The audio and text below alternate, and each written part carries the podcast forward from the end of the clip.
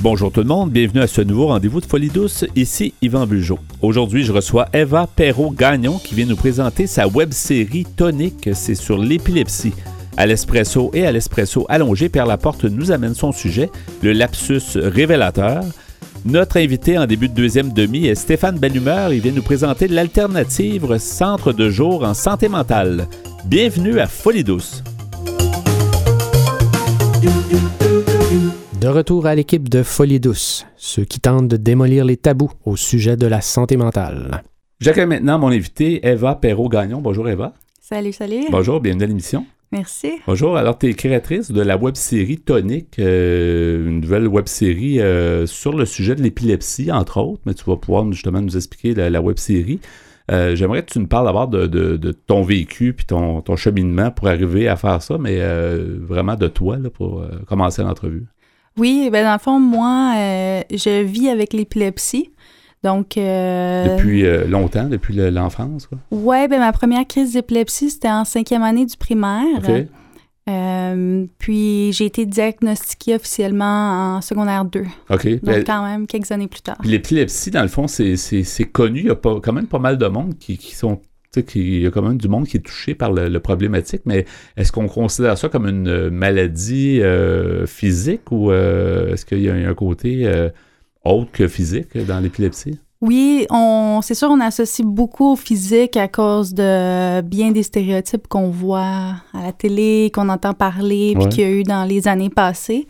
Mais il y a beaucoup de, santé mentale qui est inclus là-dedans, qu'on touche un petit peu moins. Puis c'est un peu pour ça que j'ai sorti ma série, entre autres, parce que pour une longue partie, moi, de ma vie, je ne savais pas trop qu'il y avait ça.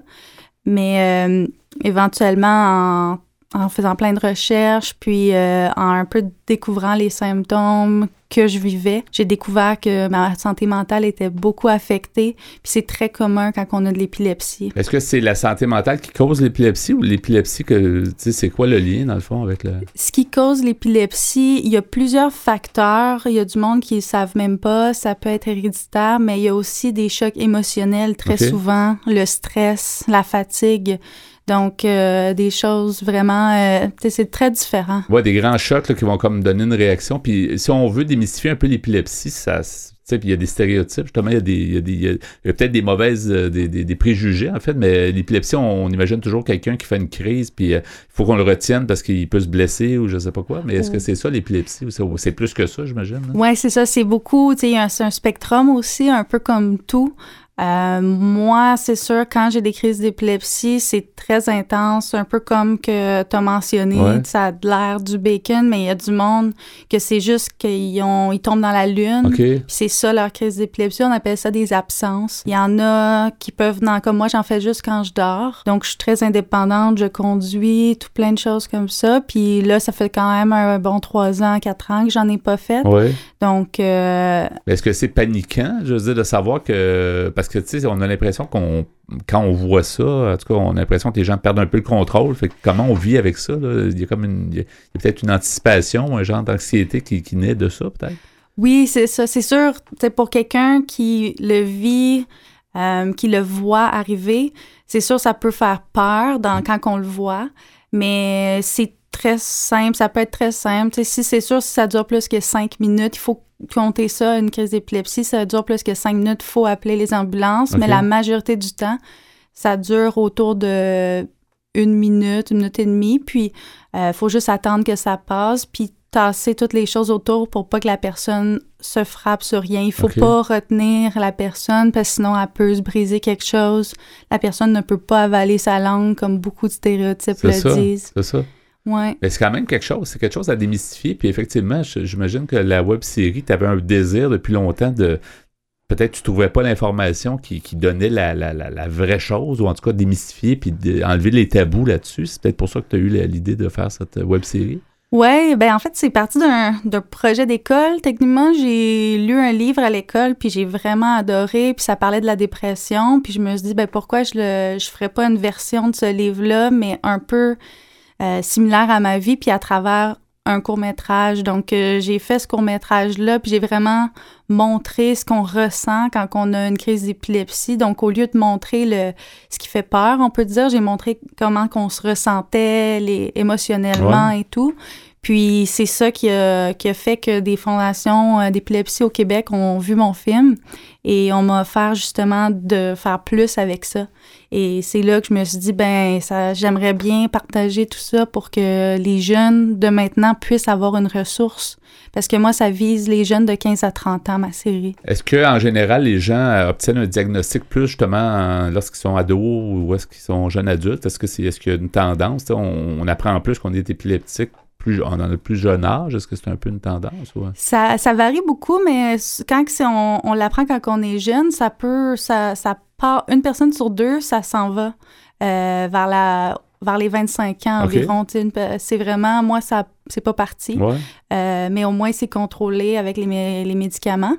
Mais il y a beaucoup les personnes âgées surtout qui euh, vivent avec ça. Mais c'est ça, là, les, les, ados ont été quand même négligés côté information. On, on, vit déjà beaucoup d'affaires difficiles quand on est adolescent sans rien d'autre. Donc, avec l'épilepsie, moi, j'ai vécu, euh, c'était quand même difficile. C'est pour ça que, puis j'avais pas de ressources, puis à l'époque, c'était pas développé non plus. Ça a été euh, juste au cégep que j'ai appris qu'il y avait des ressources pour m'aider, du monde qui pouvait me conseiller, puis tout. Donc, c'est très tard. Mais le fait que ça soit dans ton cas, tu disais que c'est pas dans, ta vie active le jour ou peu importe quand tu conduis ou quand tu travailles ou peu importe. Là, donc, mais, donc, est-ce que c'est sûr que ça arrivera jamais là ou est-ce que c'est comme un genre de, une façon de vivre que toi, c'est, tu disais dans ton sommeil, euh, par exemple? C'est sûr que il y a moins de chances. La possibilité est toujours là car je suis quand même diagnostiquée avec l'épilepsie, mais moi, ça m'affecte sur d'autres niveaux tout de même. Tu sais, je tombe dans l'une plus facilement, j'ai moins d'énergie qu'une personne normale. Euh, des fois, des journées, je vais juste être trop euh, épuisée, je peux rien faire. Donc, ça m'affecte à d'autres niveaux. Des fois, c'est des grosses migraines. Des fois, c'est juste une petite dépression qui embarque aussi. Des petites affaires comme ça qui sont inexplicable même des fois. Tu sais, j'ai été beaucoup affectée dans toutes sortes de milieux scolaires, travail, tout ça à cause qu'on me croyait pas. Euh, c'est dans ta tête, puis probablement que tu as eu beaucoup de préjugés, tu as eu à briser ces préjugés-là, c'est ça? C'est entre autres le but de ma série, tu sais, de montrer ça, que non, c'est pas juste euh, des mensonges, c'est pas juste moi qui essaye de pas aller travailler, c'était vraiment la vérité. Puis tu sais, oui, ça arrive à des, des bouts que, que je peux pas le prouver parce que je vais pas à l'hôpital à chaque fois j'ai une crise d'épilepsie maintenant. le diagnostic est fait, puis... Et puis tu le sais, s'il y a une gravité, comme tu disais tantôt, si c'est de courte durée, puis tu te connais plus qu'avant, j'imagine. Euh, oui, c'est ça. Maintenant, je me connais bien. C'est pour ça que je vais mieux parce que j'ai appris à identifier comment je me sens. Donc, euh, je le sais, OK, là, c'est plus de l'anxiété que je fais, là, c'est plus de la dépression. Fait que là, j'identifie puis je me sens mieux. Puis c'est pour ça que j'ai pas eu de crise depuis quelques années. Et tout plein d'activités, tu sais, bien dormir, euh, faire des activités extérieures, ça semble des choses vraiment simples, mais... C'est jamais mauvais pour rien, dans le fond. C'est bon pour toutes les, toutes les problématiques. Mais oui. techniquement, je voudrais que tu me parles de la, web-série. Comment, comment elle se présente? C'est plusieurs petits euh, segments. Comment, comment on, on peut, on peut la voir sur, sur le web, finalement? Oui, exactement. On va pouvoir la voir sur le web. Puis comment qu'elle est faite, c'est que c'est un style vraiment pour, euh, pour euh, jeunes adultes, donc euh, même quasiment cinématographiquement, un peu comme Netflix. C'est vraiment. on suit le parcours d'une, du personnage principal, Charlotte, dans sa vie. Donc, on la découvre, des choses qu'elle aime. C'est une comédienne qui a joué ben, Exactement, elle a joué ma vie. Puis, j'ai, je l'ai fait très semblable à ma vie. Elle aime le théâtre, elle euh, fait du soccer, puis mais là on la voit au travail, ça se complique, on la voit dans à l'école, ça se complique encore, permis de conduire, puis ça nous fait découvrir à travers tous ces lieux-là autant des affaires qu'on savait pas sur l'épilepsie que des émotions qui remontent à la surface à cause de ces choses-là. Euh, on la voit quand même, tu sais, se dérouter. Puis euh, c'est vraiment, euh, c'est comme une série bien normale, mais, qui est forme, qui est taxée, c'est ça, c'est éducatif en même temps. C'est ça, non, c'est intéressant. Puis au départ, c'est ça, tu voulais faire quelque chose, mais comment ça s'est mis en place? Parce qu'on fait pas une web série de même euh, sur le coin d'une table. Et, comme tu dis, il y a les fondations, tout ça, mais je veux dire, est-ce que d'abord toi, tu es cinéaste? Est-ce que tu as étudié dans le domaine? Est-ce que tu ou tu as un intérêt particulier? Oui, moi, en fait, ben, j'avais. Euh, je suis partie euh, en théâtre. J'ai commencé, j'ai étudié à Bishop euh, en théâtre à Sherbrooke. Puis ensuite, j'ai fait deux échanges étudiants en Californie à travers ça, plus axé sur le cinéma. Même à Bishop, je prenais quelques cours cinéma, donc j'avais déjà de l'intérêt à ce moment-là. Mais quand j'ai fini Bishop, je suis allée faire un programme intensif en cinéma qui m'a permis d'améliorer justement toute mon côté plus technique en, cinéma, mais c'est vraiment la réalisation, puis euh, l'écriture, puis même la production, étonnamment, qui m'a vraiment plus attirée. Puis ça m'a permis de compter mon histoire. Donc, euh, c'est là que j'ai lancé. C'est sûr, c'est mon premier projet.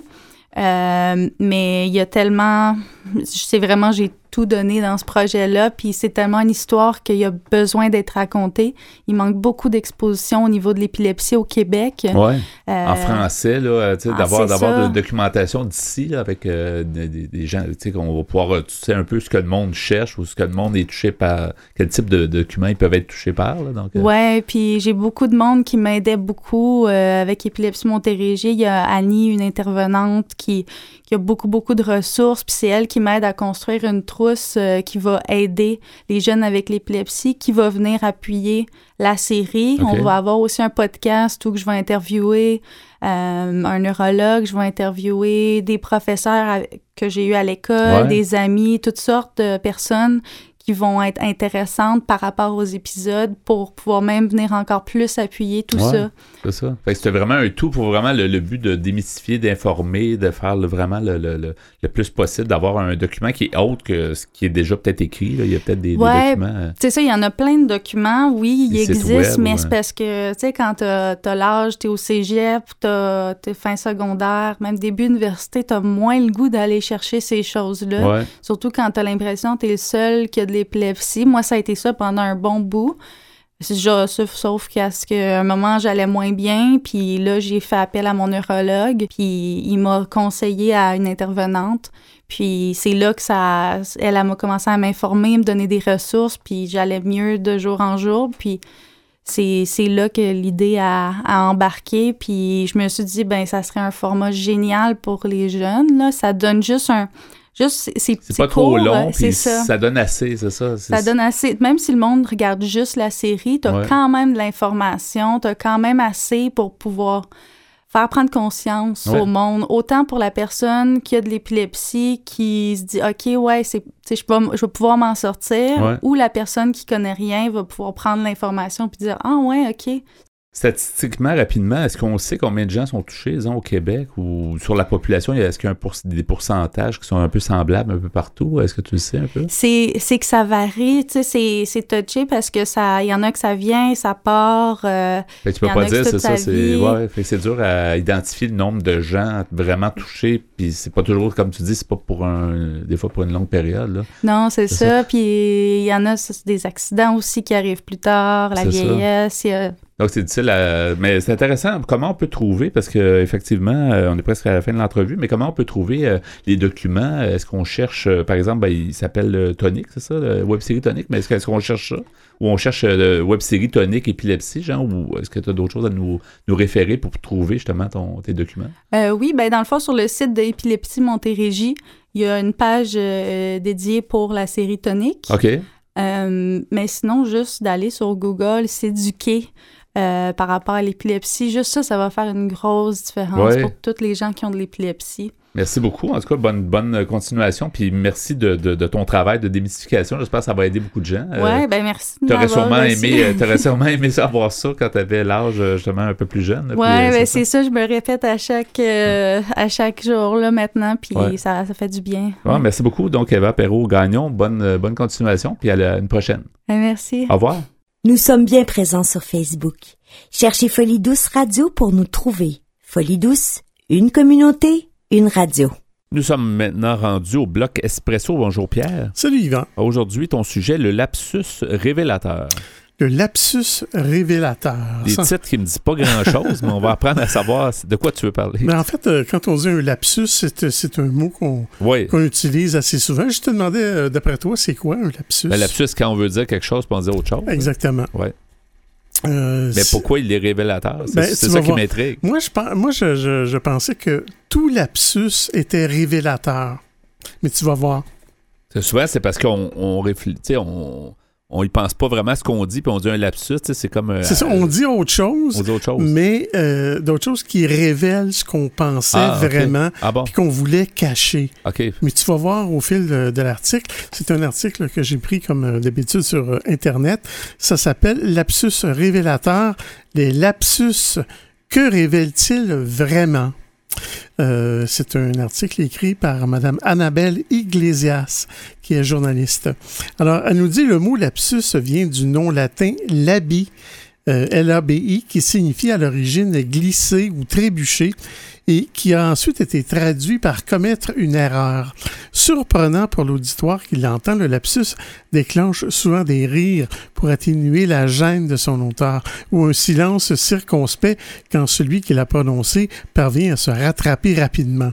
Il s'agit d'une erreur involontaire, la plupart du temps corrigée rapidement après avoir été prononcée. Remarque que les lapsus, euh, comme je, te disais un peu, c'est pas toujours révélateur. Ça peut être, ah, par exemple, on veut parler de la ville de Toronto, puis on va dire, euh, par erreur, on va dire Vancouver, par exemple. Mais des fois, ça peut être drôle aussi. Je me rends compte, les lapsus, souvent, ça devient drôle. Je sais pas pourquoi. La majorité des fois qu'on entend le lapsus, ah, parce que dans, les circonstances, c'est comme hors contexte, puis ça, fait, c'est drôle. Oui, ça peut, ça peut être très drôle, surtout quand c'est prononcé par des politiciens pendant des discours, par exemple. Euh, il y a certains lapsus exprimés par des politiciens comme on dit dans l'article, sont devenus célèbres même. On se souvient du lapsus coquin de l'ancienne ministre de la Justice française, Rachida Dati, qui prononce le mot fellation au lieu de dire inflation dans l'émission de télé du dimanche euh, en France. Ça, ça s'appelle Dimanche Plus. C'était quand même il y a longtemps, en 2010. Et elle a récidivé l'année d'après avec, avec encore une fois un lapsus sexuel. Madame Detty emploie le mot God, G-O-D-E, l'abréviation de God Michet qui est un jouet sexuel. Nous autres, on dirait plutôt un dildo. Alors, elle avait dit un god au lieu de dire un code. Le terme lapsus. Toujours la même personne, finalement. ben, en tout cas, deux fois la même personne. Le terme lapsus. On ne veut rien insinuer. non, non, non, non. Euh, donc, ce terme apparaît pour la première fois en 1895 dans une étude empirique du linguiste autrichien Rudolf Meringer et du psychologue Karl Mayer. Il a ensuite été repris par Freud en 1901 dans Psychopathologie de la vie quotidienne. Si les premiers parle d'erreur du langage pour expliquer la production de lapsus, Sigmund Freud voit dans le lapsus la manifestation de notre inconscient qu'il appelle subversif. Pour les linguistes, le lapsus s'explique d'un point de vue cognitif. Euh, durant l'apprentissage du langage, nous apprenons des mots qui peuvent se ressembler phonétiquement. En temps normal, notre cerveau rejette automatiquement les mots proches de celui que l'on veut prononcer ou écrire juste avant que celui-ci celui-ci soit prononcé ou écrit. Tu vois, je viens d'en faire un lapsus quasiment. Mais parfois, ce rejet ne se fait pas aussi rapidement que prévu et notre langue fourche pour prononcer le mauvais mot. C'est ce qu'on appelle le lapsus. Et qui n'en a pas fait? On a tous fait des lapsus euh, à un moment ou à un autre. Tout le monde en fait, oui. Souvent, ça peut être embarrassant, mais pas toujours. pas toujours, oui. Euh, d'ailleurs, euh, je continue la lecture. Celui-ci survient le plus souvent chez les personnes fatiguées ou peu concentré quand le cerveau est moins en alerte. C'est à la fin du 19e siècle que le linguiste Rudolf Meringer a expliqué de façon précise les mécanismes du langage qui entrent en jeu dans la venue des lapsus. Selon lui, la production du langage se fait en, en trois étapes. Il y a tout d'abord la conceptualisation, ensuite la formulation et finalement l'articulation. La conceptualisation consiste pour notre cerveau à mettre des concepts sur des mots et à établir des liens entre eux. Pour ce spécialiste du langage, le lapsus survient au moment de la formulation et de l'articulation.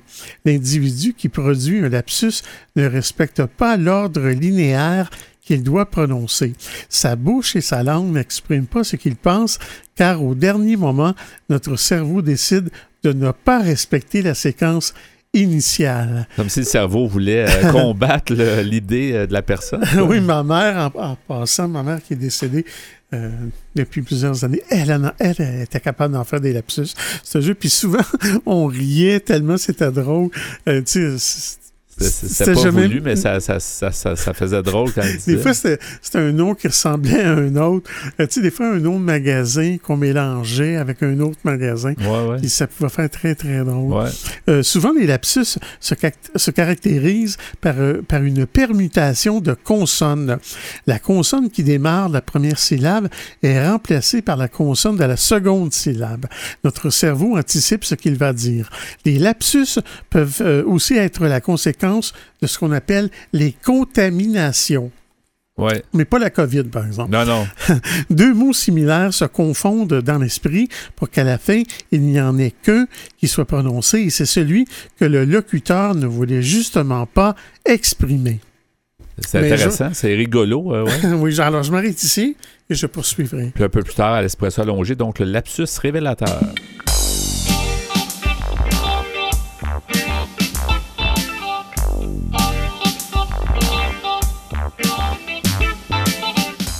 À venir dans l'émission, Stéphane Bellumeur de l'Alternative Centre de jour en santé mentale est notre invité.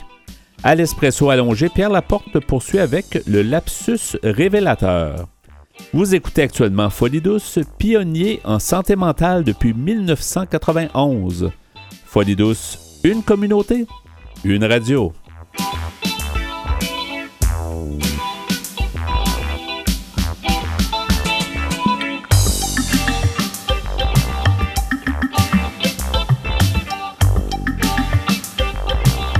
De retour à l'équipe de Folie Douce, ceux qui tentent de démolir les tabous au sujet de la santé mentale. J'ai le plaisir d'accueillir euh, mon invité. Euh, bonjour euh, Stéphane de Bellumeur. Bonjour Yvan. On se connaît bien, alors invité et ami, on pourrait dire. ben oui, ben oui. Bienvenue au studio chez Folie Douce. Et puis, on va parler avec toi, en fait, de, l'organisme L'Alternative, dont tu es membre depuis longtemps.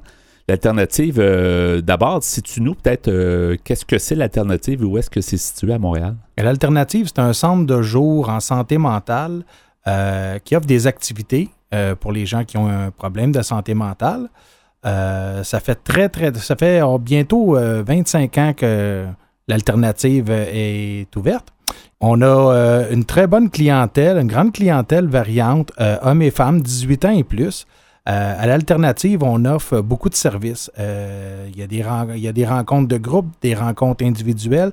Il y a des ateliers pour différents degrés euh, de problèmes. Il y a également d'autres activités qui sont plus légères selon les besoins et la demande des gens. Euh, est-ce, que que la mission, est-ce qu'elle est définie, puis est-ce qu'elle a toujours été la même depuis que c'est, depuis que c'est fondé? Euh, ben nous, nous, à l'alternative, vraiment, c'est dans un premier temps d'accueillir les gens. Les gens viennent chez nous pour reprendre confiance des fois. Des fois, c'est vraiment aussi de briser l'isolement puis sortir. Alors, il y a un centre de jour et les gens viennent prendre ce qu'ils ont à prendre en tant qu'atelier pour cheminer sur eux-mêmes ou par loisir, parce qu'il y a des activités qui sont offertes aussi par loisir selon la clientèle. Donc, c'est évident qu'il euh, y a des inscriptions à faire, mais euh, l'alternative accepte vraiment euh, tous les gens qui ont un problème de santé mentale qui voudraient se joindre à l'alternative. Et, pour les auditeurs, en fait, le la nécessité d'un organisme comme ça, ça fait longtemps qu'il est dans la société, puis ça fait comme plusieurs autres organismes. Mais d'après toi, quelle est la nécessité? Pourquoi il existe des organismes comme ça? Puis pourquoi il faut qu'ils demeurent euh, actifs pour les gens? Ben, c'est pour permettre aux gens dans un, de, briser l'isolement, de se refaire confiance, euh, de réapprendre à vivre en société. Nous, mhm. à l'alternative, euh, comme je disais, il y a des ateliers, disons, plus sérieux, il y a des activités plus légères, mais il y a le contact l'énergie des gens. Donc, euh, il y a le contexte ami euh, là-dedans. Euh, il y a beaucoup d'activités aussi qu'on fait pour le centre, donc pour apprendre pour apprendre à mieux se connaître, puis comme pour des, événements, financer le centre. Mais vraiment, c'est surtout, on forme vraiment une belle grande famille à l'alternative. Oui. Et il y a eu, évidemment, comme pour tout le monde, on a eu beaucoup de problématiques à cause de la pandémie, la fameuse pandémie qu'on se souvient jusqu'à la fin de nos jours, puis qu'on va raconter à, nos enfants, nos petits-enfants, et probablement qu'eux autres vont le raconter encore. Mais pour les organismes communautaires, ça a été, euh, comme pour beaucoup d'endroits, ça a été beaucoup d'ajustements. Euh, comment ça s'est passé? parce que tu étais pas mal témoin finalement de, tout ça pendant la pandémie à ben, l'alternative? l'alternative a dû fermer ses portes pendant quelques temps, comme plusieurs organismes. Et même à la réouverture si on veut, de temps partiel. C'était très, très, très difficile parce qu'au début, il y avait des rencontres individuelles qui se faisaient à l'extérieur. Et puis, quand on a eu le droit de rentrer à l'intérieur, évidemment, à cause de la capacité, les inscriptions, les groupes étaient limités. On n'a pas pu servir de repas parce qu'on offre des repas aussi à l'alternative, il y a des jours, mais on a vraiment dû s'adapter, le nombre de personnes limitées par atelier. Il y a des ateliers qui étaient faits virtuels, d'autres qui étaient faits en personne, mais avec vraiment des consignes euh, très, très, très sévères. Ce qui euh, nous a fait aussi euh, très mal et très mal à notre clientèle, c'est qu'on a beaucoup de notre clientèle qui vivent en résidence, dans des foyers ou en institution. Et alors, ces gens-là n'avaient tout simplement pas le droit de sortir pour pas, mettons, accidentellement ramener le virus là-bas. Donc, euh, vraiment, il y a beaucoup de gens qui ont été très, très déçus de ne pas pouvoir venir. C'était pas leur choix, c'était le choix de leur résidence ou de l'institution où ils vivent. Par contre, les gens qui vivent en appartement, tout ça, eux, on avait le droit de venir, mais comme je disais, c'était vraiment limité en tant que quantité pour les ateliers qui se faisaient en personne compte tenu de la santé publique. Euh, est-ce que ça, ben ça, il y a, en plus d'avoir toutes les, précautions, tout ça, mais est-ce qu'il y a eu beaucoup de choses qui ont été comme annulées? Donc, les gens y allaient plus peut-être pour garder un contact, mais c'était vraiment pas complet comme, comme auparavant? Les gens qui avaient la chance de venir, et j'en suis un de ceux-là, la chance d'avoir un ami, une amie, un sourire, de voir les gens. On n'a pas idée du bien que ça fait, l'énergie des gens juste de voir les gens, de prendre des nouvelles, c'est vraiment, euh, c'était comme un boost pour nous, autant pour nous que pour l'équipe, hein, parce que, comme on sait, il y a des gens qu'on a, on a des nouvelles, mais qui peuvent pas venir parce que c'est pas leur décision. Mais les gens qui sont là, qui viennent aux ateliers, quand on les voit, quand on les côtoie, c'est vraiment, euh, c'est un immense plaisir. C'est des retrouvailles euh, qu'on attendait depuis longtemps. La ressource alternative qui est située euh, dans Pointe-aux-Trembles. Hein, oui, dans euh, Pointe-aux-Trembles. Toujours été là, toujours dans le même secteur. Oui, toujours dans le même secteur. Ça fait maintenant plus de 20 ans qu'on est à la même endroit, au 11 813 Notre-Dame-Est. C'est près du boulevard Saint-Jean-Baptiste à Pointe-aux-Trembles. C'est très, très, très facile à trouver. Euh, les gens qui voudraient venir, là, il y a l'autobus 189 ou l'autobus 86 Pointe-aux-Trembles qui débarque carrément devant le centre. Là, c'est près de Saint-Jean-Baptiste. C'est sur Notre-Dame, entre la 6e et la 7e avenue. Euh, c'est immense. On est, on a une grande, euh, on est propriétaire, hein, donc on a, on a une belle grand, un bel grand immeuble. On a un grand immeuble, on a deux, mais on espère vraiment que les choses vont continuer de s'améliorer puis qu'on va pouvoir euh, continuer d'offrir euh, tous les services qu'on aime euh, offrir à tous nos membres. Est-ce que c'est spécialement ouvert aux gens de, à proximité ou à peu près, est-ce que vous avez des Non, on a, on a des gens qui viennent de partout partout dans Montréal. Même, on a déjà eu des gens qui venaient un petit peu de l'extérieur, même, mettons, près de, de Repentigny, tout ça. Non, il n'y a pas de, il a pas de limite. Nous, les gens qui viennent s'inscrire, viennent s'inscrire. Et quand ils viennent s'inscrire, ben, c'est leur responsabilité de venir aux ateliers. Et, euh, mais il n'y a pas de, de, de, quartier requis. non, non, non, non, non, tout à fait. Puis combien de gens, dans une année, pour donner une, image aux gens, combien de personnes peuvent peuvent justement fréquenter l'alternative. Ben, tu vois, lors de notre dernière assemblée, euh, assemblée générale qu'on a eue, on a au-dessus de, je crois, c'est 105 ou 110 membres actifs à l'alternative. C'est évident qu'il y en a euh, qui peuvent venir, mettons, euh, plus printemps-été, ou l'été, on les voit moins, mais ils reviennent à l'automne. Les journées raccourcissent, donc les gens ont besoin de reprendre leurs activités, mais on a en haut d'une centaine de membres actifs à l'alternative. Oui, et Stéphane, pour démystifier la chose parce que des fois, quand on parle santé mentale, c'est pas une déficience mentale. Je sais qu'on des anciens euh, concepts euh, à l'époque, mais c'est des gens qui ont eu certaines problématiques de santé mentale. Mais pour démystifier que, comme tu disais tantôt, il y a un besoin pour que les gens euh, viennent chercher du réconfort puis se, rétablissent, en fait, se sentent mieux. Mais il y a quelque chose à démystifier au niveau de, la population, je pense, pour qu'ils comprennent ce que c'est que des adultes qui ont vécu des problèmes de santé mentale et qui veulent s'en sortir et qui veulent vivre une vie plus heureuse. C'est important aussi de démystifier ça, je pense. Ben oui, tout à fait, parce que nous, les gens qui viennent ici, comme je disais, chacun qui vient vient prendre l'atelier qui lui convient à lui ou à elle, mais on a toutes sortes de gens dans notre de, centre. Ça peut être des gens qui, qui, reviennent d'une dépression, une séparation ou n'importe quoi, que c'est, on vient booster les batteries, comme on dit. Donc, euh, mais à l'alternative, il n'y a pas de jugement. Les gens qui viennent, euh, on doit dire qu'on les accueille. Et puis, on dit toujours qu'on est une belle grande famille à l'alternative. Il n'y a pas de jugement. Puis, on dit toujours, si vous venez prendre, venez prendre un petit café, puis... Euh, puis ça va nous faire plaisir de vous accueillir. Puis N'ayez surtout pas honte, soyez pas gênés, on est très, très, très accueillant, puis on accueille tous les gens avec grand plaisir. Il faut juste savoir, dans le fond, le désir d'y aller, on n'a pas besoin de montrer un diagnostic ou euh, on n'a pas une étiquette quand on rentre, c'est juste que si effectivement il y a on a une certaine problématique, euh, on a rencontré une certaine problématique, j'imagine c'est un peu ça le critère. Pour, euh, Nous, à l'intérieur, Yvan, il y a des gens à l'alternative qu'on se douterait même pas qui ont un diagnostic de santé mentale ou tout simplement qui ont un problème de, santé mentale, ça paraît pas. Mais le fait de faire l'effort de venir, d'en parler, euh, d'en jaser, puis d'aller accueillir, acquérir euh, de l'espoir, de la confiance ou euh, des trucs comme ça. Et même des connaissances là, avec les ateliers et tout ça. Il y, a, des choses qu'on va acquérir aussi des connaissances sur certains sujets. Absolument. Puis il y a même des ateliers qui sont très, euh, très pertinentes qui continuent, disons, l'année suivante.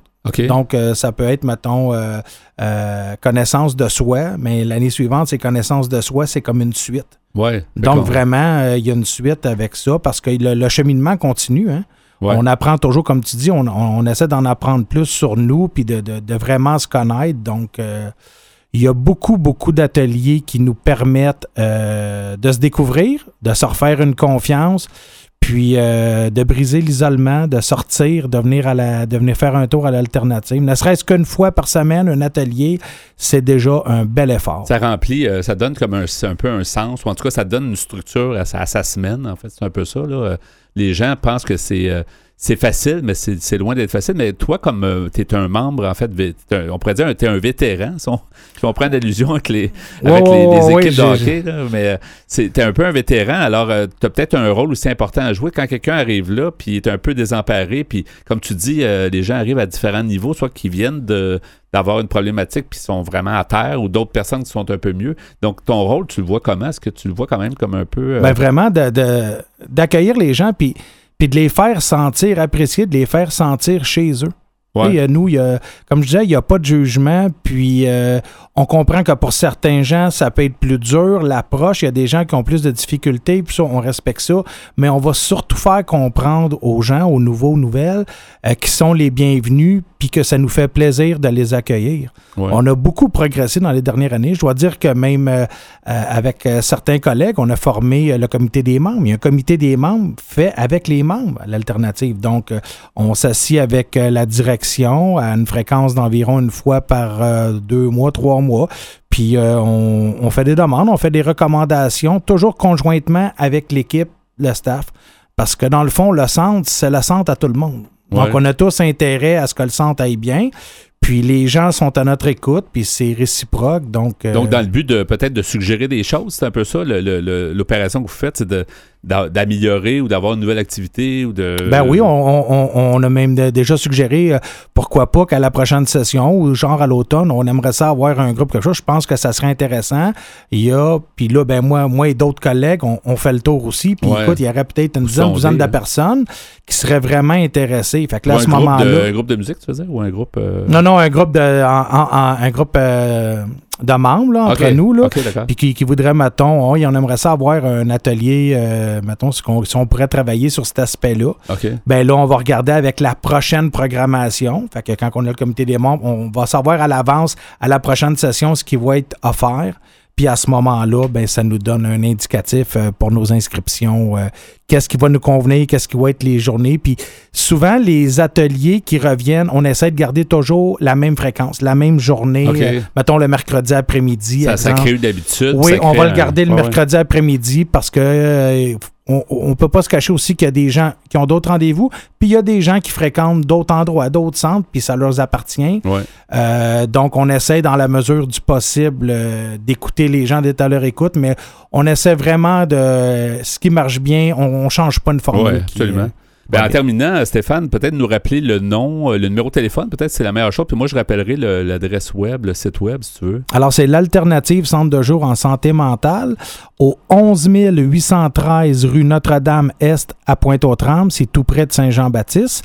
Au numéro de téléphone, le 514 640 1200 514 640 1200. Venez prendre un petit café, ça va nous faire plaisir de vous accueillir. Et moi, je vais rajouter l'adresse euh, du site web. Donc, c'est l'alternative tout collé centre de jour. Donc, l'alternative centre de jour.org. C'est ça le site web pour avoir plus d'infos. Merci beaucoup, Stéphane Bellumeur, d'avoir été des nôtres et puis bonne continuation à, cet organisme. Bien, merci beaucoup, Yvan. À bientôt. À la prochaine. Au revoir. À la prochaine. Ici Claire. Ici Julie. Du podcast Endoed. Vous écoutez présentement Folie douce. Nous poursuivons avec euh, l'espresso allongé et le sujet, le lapsus révélateur, Pierre.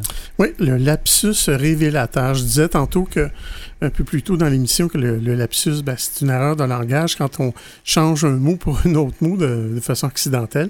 Le lapsus révélateur, c'est apparemment, en tout cas selon Freud et d'autres, c'est quand on dit vraiment ce que l'on pense en changeant. Mais il reste, ça demeure une erreur de langage. C'est, ce n'est pas intentionnel, mais on se trouve à dire vraiment ce qu'on pense ou à quoi on pense. Ouais. Euh, et puis ça peut provoquer des, des, des, euh, des jeux de mots assez drôles. Et sachant ça, ça peut devenir un peu embarrassant pour les gens. tu, sais, que tu parlais tantôt de, de lapsus euh, à connotation sexuelle. Oui, surtout quand c'est des politiciens. Ces gens-là font tellement attention en temps normal. En public, effectivement. Oui, c'est un article qui s'appelle Lapsus révélateur. Les lapsus, que révèlent-ils vraiment? C'est d'après Mme euh, Annabelle Iglesias. Et je disais tantôt que, bon, il y a plusieurs c'est-à-dire qu'il y a d'autres euh, raisons euh, pour expliquer un lapsus autre que psychologique. Ça peut être euh, ce qu'on appelle cognitif. Il y a plusieurs explications, comme par exemple deux mots semblables qui se fusionnent pour donner un nouveau mot sans aucune signification. Ça, ça peut arriver, mais il n'y a pas d'idée, si tu veux, maline là-dedans. Ça peut être deux mots aussi qui se suivent dans la phrase, qui se fusionnent, ou un mot ou une partie de ce mot entendu juste auparavant qui est intégré aux mots prononcés. C'est vraiment des accidents de langage. Euh, à l'explication cognitive s'oppose l'explication psychanalytique développée par Freud en 1901 dans Psychopathologie de la vie quotidienne. Pour lui, le lapsus est en fait un acte manqué. Il exprime de façon inconsciente ce que l'individu gardait en lui et ne voulait pas partager à son auditoire, mais qu'il désirait profondément. Le lapsus lingué, qu'on appelle, est un acte manqué commis, selon les estimations des linguistes, à tous les 600 à 900 mots tout le monde. Tout le monde. Tout le monde, OK. le lapsus serait de se faire une pensée ou un désir refoulé.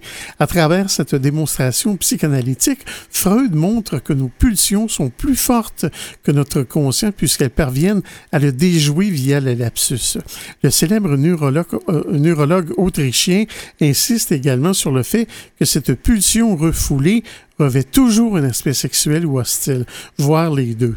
C'est drôle parce que d'après Freud, on dirait que tout est de la frustration sexuelle. Ouais, c'est ça. Je sais pas si ça a déjà c'est comme ça. Il en, fait presque une maladie. le lapsus pourrait par conséquent être révélateur des intentions non avouées de celui qui le prononce, ce qui explique la honte qu'il génère chez lui et la gêne ou les rires qu'elle déclenche chez son auditoire. Si notre inconscient parvient à passer la barrière mise en place par notre conscience pour bloquer nos, nos pensées inavouables, c'est parce qu'un facteur extérieur comme la fatigue ou le stress le permet. En guise de conclusion, Mme Iglesias nous dit, vous l'aurez compris, pour vous éviter les lapsus, restez alerte. Et restez, euh, c'est ça, en bonne forme, et surtout, c'est ça, rester concentré, mais c'est facile à dire, mais c'est pas toujours facile à faire. Exactement.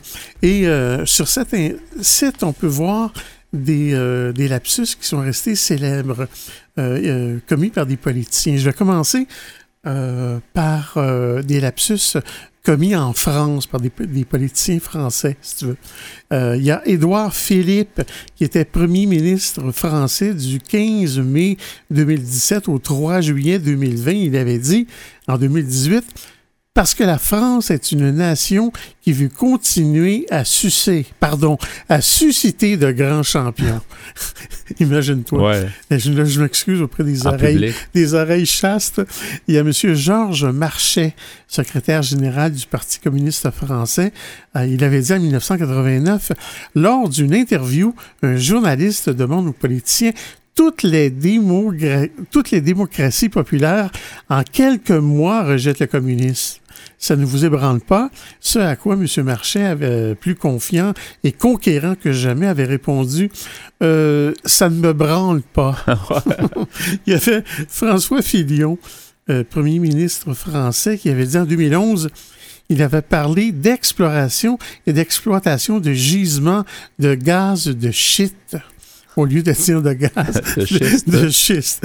Mais je soupçonne qu'il y en a d'autres qui ont dû dire Oh, la oui, même ça, chose. ça- ça- surtout ce mot-là, je pense que c'est facile à accrocher, effectivement. Il y avait M. Pierre Béré-Gauvois, j'espère bien prononcé, qui avait dit en 1992, il avait dit Nous avons aussi décidé de baiser l'impôt. C'était repris en disant de baisser l'impôt sur les sociétés, excusez-moi. Et euh, il y en a plusieurs. Il y en a qui ont été commises au Québec. Il y a la journaliste et animatrice Ève-Marie Lortie, dans le cadre de l'émission Salut, bonjour, qui avait commis ce lapsus hilarant et marquant au début de sa carrière télévisuelle à TVA. Elle avait dit On a retrouvé Alexandre près d'un ragin, euh, d'un vagin, euh, d'un ravin. Elle aura eu la chance de se faire connaître. Euh, ça, je, dois t'avouer que j'ai manqué ça. Il y a l'ex-joueur de hockey Simon Gagné qui avait fait preuve de créativité afin de réinventer une expression classique avec ce savoureux lapsus. Il avait dit Mike Richards m'avait appelé pour me tâter la perche. Et finalement, en plein débat à l'Assemblée nationale de Québec en mars 2015, et euh, M. Philippe Couillard avait eu cette, euh, cette phrase, il avait dit « Ce genre de propos sont inflammatoires ». C'est probablement ces longues études en médecine qui ont influencé le choix de son adjectif dans cette phrase. Ben, merci beaucoup, c'est rigolo. Donc, euh, les- le lapsus révélateur, Pierre, merci. C'est encore meilleur la deuxième fois. Écoutez-nous en reprise sur YouTube en cherchant Folie Douce Radio. Quelques mots pour conclure ce rendez-vous de Folie Douce. Merci beaucoup à la mise en onde de Pierre Laporte. Ben, bienvenue, mon cher. Et merci également pour tes blocs espresso et allongés. On a, on a parlé du lapsus révélateur, plutôt rigolo même. On a rigolé un petit peu. C'est toujours drôle de, de- de voir quand les gens font des lapsus. Des fois, c'est un peu salé, par Oui, exemple. oui, c'est souvent ça qui fait rire. Notre invitée en début d'émission, Eva Perrault-Gagnon, nous a fait découvrir sa web-série Tonique, euh, qui est sur l'épilepsie. Et notre, euh, notre invité en début de deuxième demi, Stéphane Bellumeur, nous a mieux fait connaître l'Alternative, qui est un centre de jour en santé mentale. Alors, c'était donc le menu de Folie Douce cette semaine. C'est Yvan Bugeaud à l'animation. Bonne semaine à tous et à la prochaine. Au revoir.